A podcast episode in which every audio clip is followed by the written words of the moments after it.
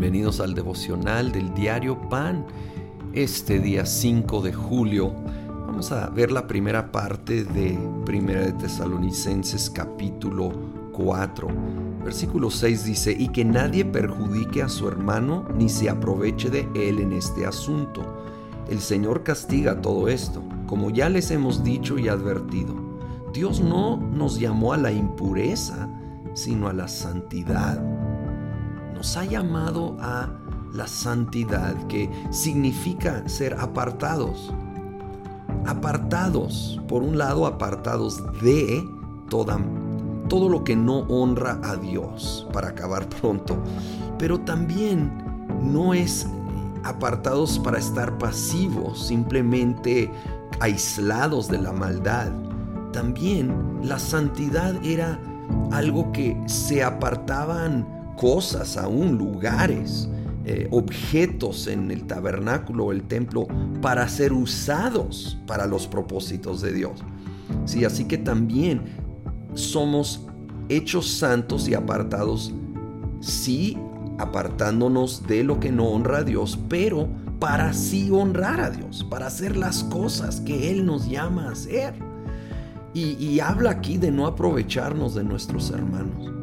Sí, y el, tema de amar el uno al otro aparece mucho aquí en Primera de Tesalonicenses, así como a través de todo el Nuevo Testamento. Este es el primer fruto, el amor.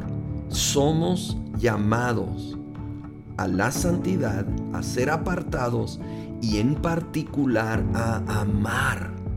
Amar a Dios, amar al prójimo. Busquemos conectarnos con Dios, alejarnos de todo aquello que no lo honra y permitir que ahora Él en nosotros nos esté impulsando a buen fruto, particularmente el amor. Paso al versículo 10.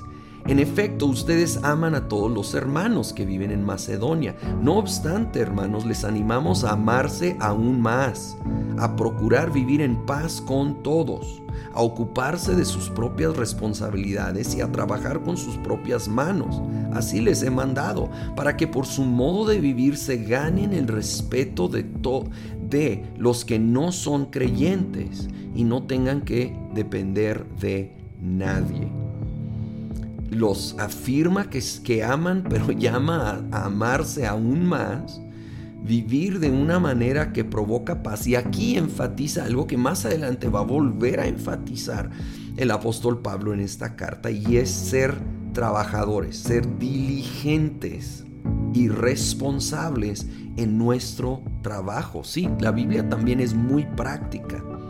Esto dice que va a ganar el respeto aún de los no creyentes. Pocas cosas aleja a la gente, sea dentro o fuera de la iglesia, que ver a alguien flojo, perezoso. Y no solo eso, pero alguien que, que busca que otros lo estén sosteniendo.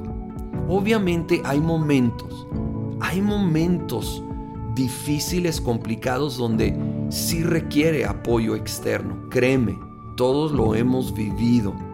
Pero eso debe ser la excepción, no la norma. Necesitamos buscar con la ayuda de Dios ser excelentes, ser esmerados, ser diligentes en nuestro trabajo, sea dentro o fuera de casa. Y con ese trabajo honramos a Dios, damos buen testimonio y es un instrumento que Dios va a usar para promover paz y a un amor los unos a los otros.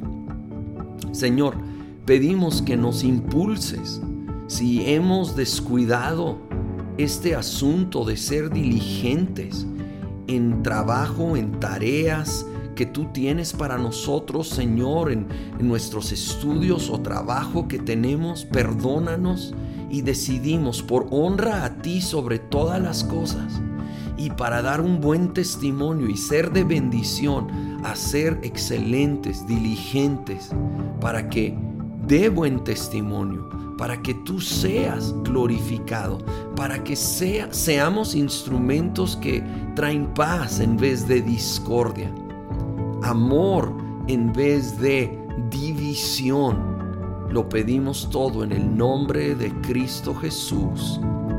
Amén.